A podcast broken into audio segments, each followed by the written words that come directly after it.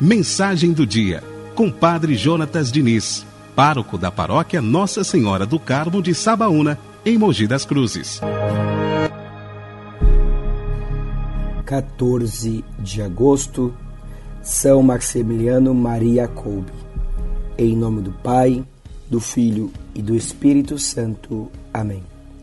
Raimundo Kolbe nasceu em 1894 na Polônia, numa família operária que o introduziu no segmento de Cristo e mais tarde ajudou-o a entrar para a família franciscana, onde tomou o nome de Maximiliano Maria.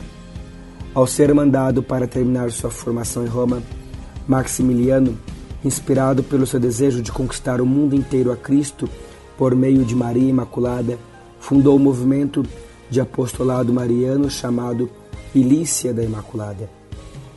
Como sacerdote, foi professor, mas em busca de ensinar o caminho da salvação, empenhou-se no apostolado através da imprensa e pôde, assim, evangelizar em muitos países, isto sempre na obediência às autoridades.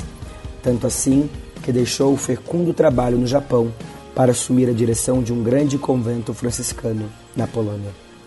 Com o início da Segunda Guerra Mundial, a Polônia foi tomada por nazistas e, com isso, Frei Maximiliano foi preso duas vezes, sendo que a prisão definitiva, ocorrida em 1941, levou-o para Varsóvia e, posteriormente, para o campo de concentração em Auschwitz, onde, no campo de extermínio, heroicamente evangelizou com a vida e morte. Aconteceu que, diante da fuga de um prisioneiro, dez pagariam com a morte, sendo que um desesperadamente caiu em prantos. Minha mulher, meus filhinhos, não os tornarei a ver.